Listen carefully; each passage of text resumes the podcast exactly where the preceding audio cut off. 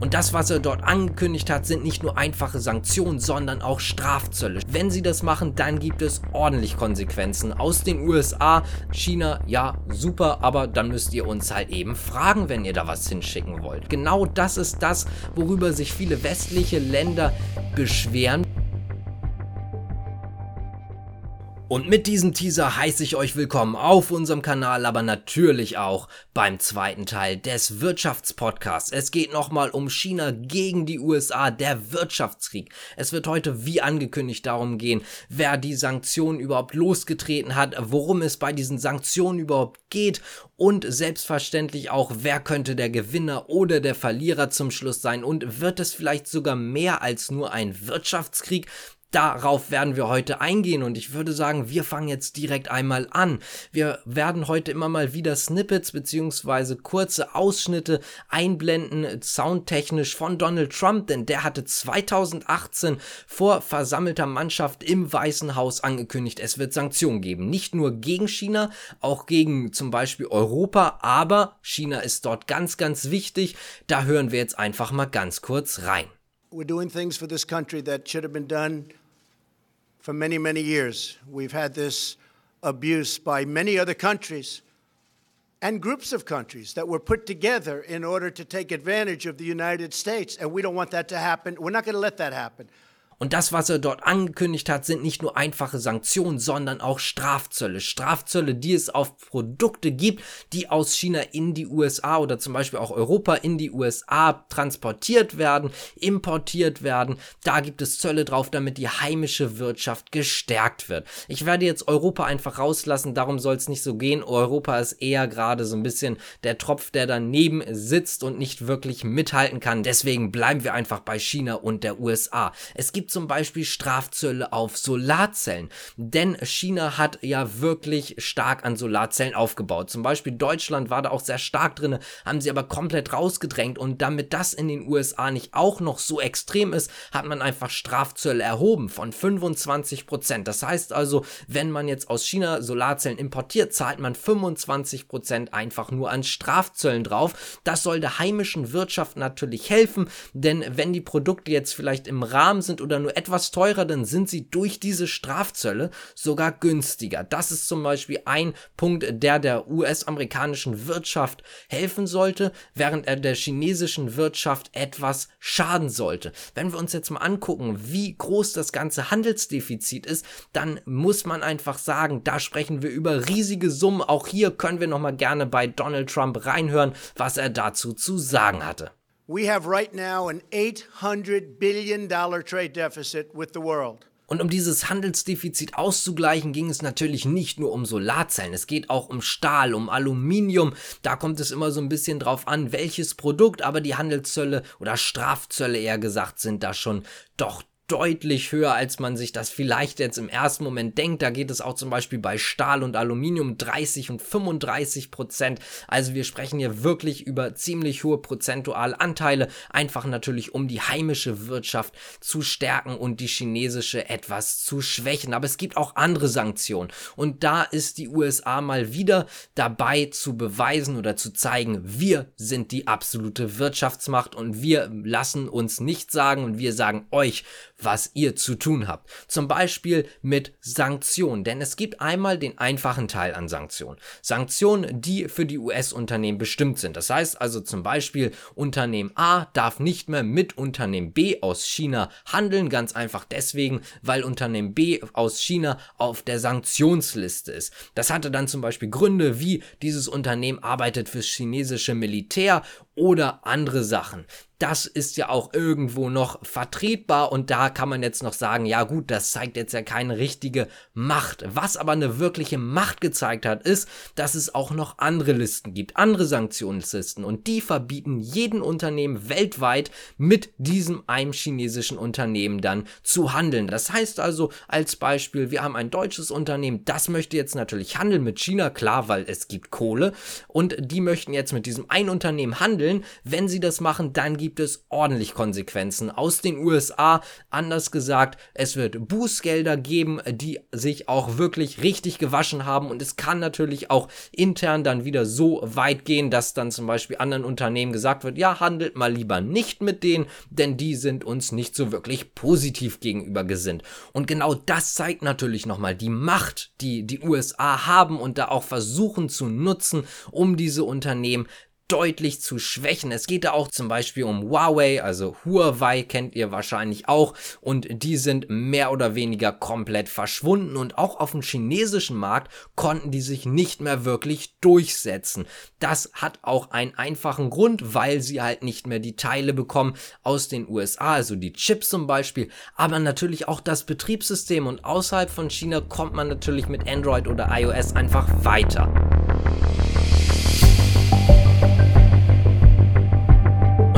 Jetzt schon bei Huawei, also im Bereich Elektronik und da können wir dann auch direkt mal zum nächsten Thema springen. Weiter im Sanktionsbereich. Thema jetzt aber Chips, denn ihr habt das sicherlich mitbekommen. Hightech-Chips dürfen nicht mehr nach China gesendet werden oder nur noch in dem Fall, wenn die USA das Ganze dann bestätigt. Und auch da sehen wir wieder diese Machtdemonstration, die man versucht zu zeigen.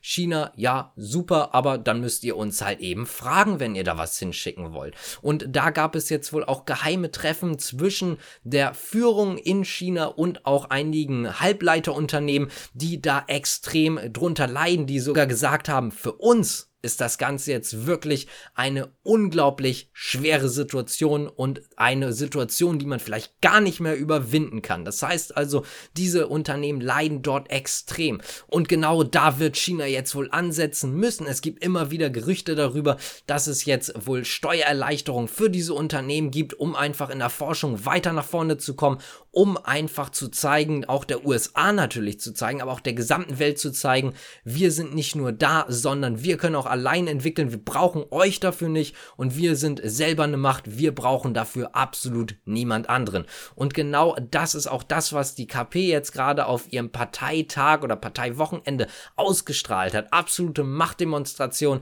Einfach zeigen, wir sind hier, wir sind da und wir lassen uns von niemandem widerstrecken.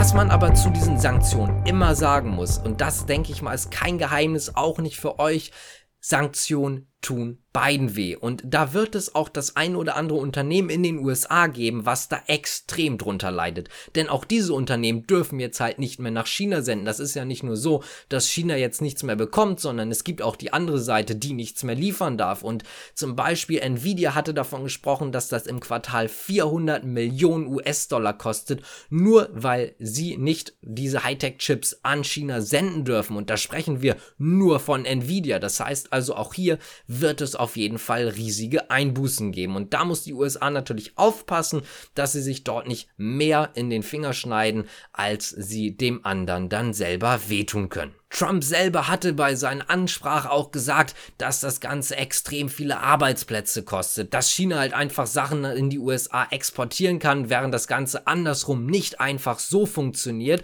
Da hat er auch nochmal über Arbeitsplätze gesprochen, da können wir auch nochmal kurz reinhören.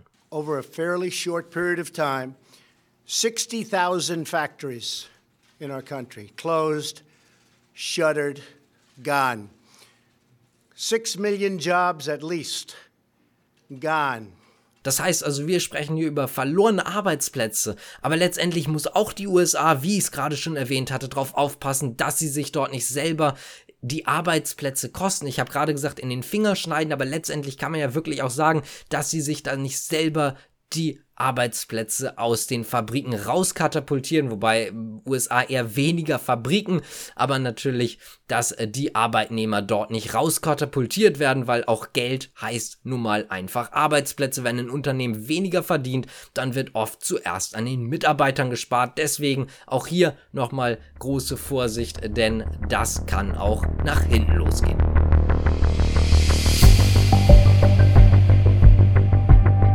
Damit kommen wir jetzt auch zum letzten USA-Sanktionsteil und zwar die Secondary-Sanktionen. Die sollen wohl bald kommen.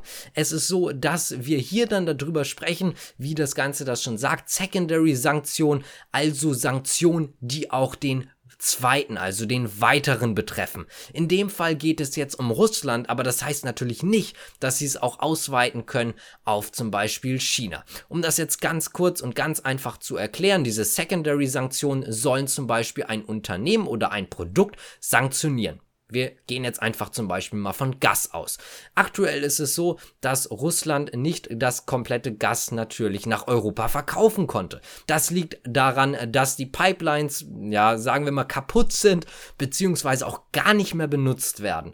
Und das Problem daran war dann, man braucht natürlich einen neuen Abnehmer. Übrigens, Russland und die Ukraine, großes Thema. Darum wird es in einem der nächsten Podcasts geben. Da werden wir nochmal drüber sprechen, wer denn jetzt eigentlich der Gewinner oder auch Verlierer des ganzen Krieges ist, wirtschaftlich natürlich gesehen. Um da jetzt mal weiter ganz kurz voranzukommen, die Russen suchen also Abnehmer fürs Gas. Das geht dann zum Beispiel nach China und China verkauft dieses Gas dann relativ teuer wieder, verhältnismäßig zumindest zum Einkaufspreis, nach Europa zurück. Und genau das sollen diese Sanktionen, diese Secondary-Sanktionen dann verhindern. Das heißt also, dieses Gas wird sanktioniert, aber zum Beispiel dürfte auch China dann dieses Gas, was sie dann selber einkaufen, nicht mehr exportieren, weil sonst sind sie davon auch betroffen. Genau deswegen also zweite Sanktion, weil es immer den zweiten betrifft, der, der dann einfach aus diesem sanktionierten Land oder dieses sanktionierte Produkt kauft, kann das dann nicht mehr einfach weiterverkaufen. Dabei geht es selbstverständlich nicht nur ums Gas, sondern auch um Stahl und so weiter und so fort. Also auch hier wird es wahrscheinlich eine riesige Front geben. Aber da muss man natürlich auch mal sich fragen, was macht China jetzt eigentlich dagegen? Beziehungsweise nicht nur, was machen sie dagegen, sondern wie können sie sich auch dagegen wehren?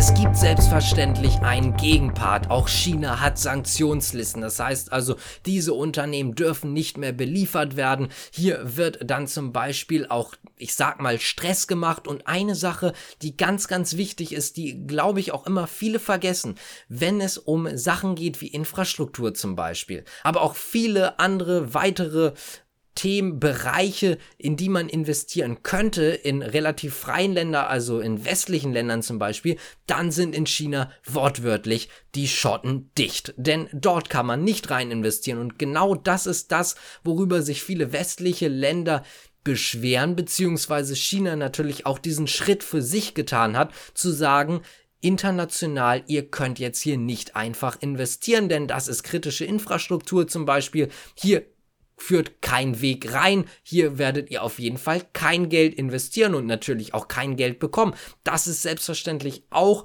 eine Sache, wie man andere Unternehmen oder andere Länder sanktionieren kann, indem man sie einfach aus dem Handel, aus diesen Investitionen ausschließt. Gerade jetzt das Thema Costco in Hamburg. Sie möchten hier investieren. Es könnte vielleicht sogar stattfinden. Stand jetzt, wo ich diesen Podcast hier aufnehme, ist das noch nicht sicher, aber es könnte natürlich sein. Und alleine dass die Möglichkeit besteht, zeigt schon, in welche Richtung es geht. China kann das hier, China kann das in den USA, aber die USA oder wir können das halt nicht in China. Damit schließt man, wie ich gerade schon erwähnt hatte, natürlich sehr, sehr viel aus. Auch muss man sagen, China hat riesige Druckmittel und ich meine mit riesig auch wirklich riesige Druckmittel, denn es gibt US-Staatsanleihen. Hat jeder von euch sicherlich zumindest schon mal gehört, vielleicht hat der ein oder andere sogar selber Staatsanleihen und da muss man sagen, China ist in den USA investiert. Und da sprechen wir jetzt auch nicht über ein, zwei Euro, sondern über, oder US-Dollar in dem Fall, sondern um einiges mehr. Denn China hat massiv Staatsanleihen von den USA und war im Jahr 2018 sogar der größte Gläubiger der USA mit 8% der ausstehenden Staatsschulden.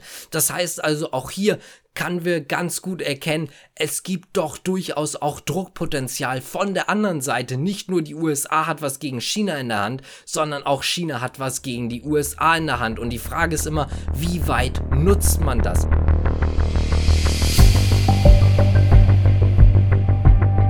Möchte jetzt nochmal auf zwei Themen zu sprechen kommen. Einmal auf die Immobilien, da haben wir letztes Mal schon mal so einen leichten Anschnitt gehabt und dann möchte ich nochmal was erzählen, beziehungsweise nochmal über was sprechen, was sehr interessant ist, also ein kleines Fazit dann zum Schluss ziehen mit einer Theorie oder mit mehreren Theorien, die ich sehr, sehr interessant fand. Fangen wir nochmal ganz kurz an mit den Immobilien. Ihr kennt sicherlich die Geisterstädte in China und oft sind die sogar relativ ich sag mal, kaputt. Es ist so, dass die Häuser gar nicht richtig aufgebaut sind, zumindest für unseren Gedanken nicht richtig aufgebaut sind. Damit komme ich auch gleich zu, das erkläre ich auch gleich nochmal. Aber diese Häuser sind einfach komplett leer. Es wohnt niemand drinne und zum Teil haben diese Häuser nicht mal Verkleidung, nicht mal irgendwie Fensterscheiben. Und da komme ich jetzt auch direkt drauf zu sprechen, denn diese Häuser sind so, weil es einen Aberglauben in China gibt. Und zwar, wenn man in eine neue Wohnung einzieht, dann muss alles alles andere raus, sonst bringt das Unglück. Das heißt also, Mobiliar zum Beispiel muss komplett raus, das muss komplett neu gekauft werden. Nun haben sich aber wahrscheinlich auch die Bauherren gedacht, ja, wofür denn das Ganze jetzt nicht nur aufbauen, sondern auch verglasen oder Mobiliar einbauen, wenn das sowieso rausgeschmissen wird. Das ist ja einfach komplett verbranntes Geld und genau deswegen sehen diese Geisterstädte aus, wie sie aussehen, komplett unmobiliert oder auch zum Beispiel ohne Scheiben und so weiter. Nur das hat wieder einen anderen Punkt. Diese Häuser verrotten natürlich letztendlich. Gut, das interessiert jetzt nicht wirklich. Es kann ja neu gebaut werden. Die Frage ist nur, wie lang hält diese Blase an? Denn in China ist es normal, dass man Immobilien hat letztendlich. Man hat nicht nur eine, sondern man hat eher mehrere und man kennt die Immobilien zum Teil nicht mehr. Das ist für uns so unvorstellbar, finde ich, dass man eine Immobilie kauft, die man nie gesehen hat. Die ist irgendwo auf der anderen Seite von China und dann sagt man so, ja, ist egal, denn der Markt lief zumindest bisher immer sehr gut. Man konnte Immobilien kaufen, konnte die später halt für mehr verkaufen. Und genau deswegen kennen die Personen zum Teil ihre eigenen Immobilien nicht und kaufen die halt letztendlich, ja, ich sag mal, so ein bisschen blind, weil es hat halt immer geklappt. Aber da merkt ihr schon, in welcher Dimension wir leben und dass wir da oder sie eher gesagt dann leben und dass dort natürlich ein Potenzial da ist für eine Blase und diese Blase auch am Platzen ist. Ihr habt das mitbekommen, Shine Evergrande. Es sind mehr als die Hälfte, weit mehr als die Hälfte von den 300 großen Immobilienunternehmen in China insolvenzgefährdet. Da geht gerade gar nichts mehr.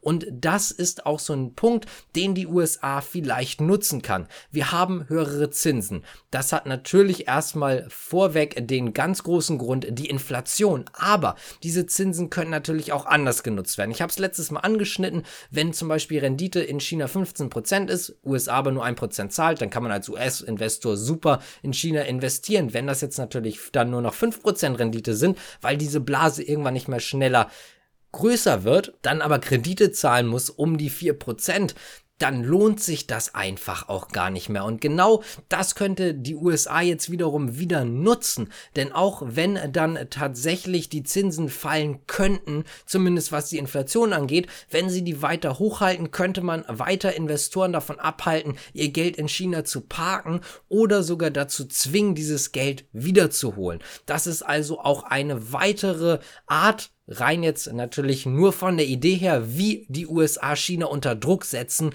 könnte. Also, ihr merkt schon, es gibt dort ganz, ganz viel hin und her und wer sich letztendlich durchsetzt, das wird sehr interessant und das werden wir wahrscheinlich auch nicht heute oder morgen merken, sondern über die nächsten Jahre hinweg.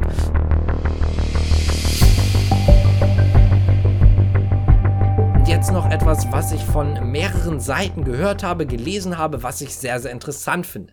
Ich habe es am Anfang erwähnt. Wird dieser Wirtschaftskrieg wirklich wirtschaftlich noch geführt oder gibt es dort vielleicht irgendwann einen anderen Streitpunkt? In den USA werden immer Szenarien durchgespielt. Szenarien, was passiert zum Beispiel, wenn Taiwan angegriffen wird? Und da kommen wir jetzt auch zu den Chips, denn die Chinesen müssen jetzt irgendwie natürlich an ihre Chips rankommen. Das ist kurzfristig eine massive Belastung für die chinesische Chipwirtschaft, aber natürlich auch generell für die chinesische Wirtschaft.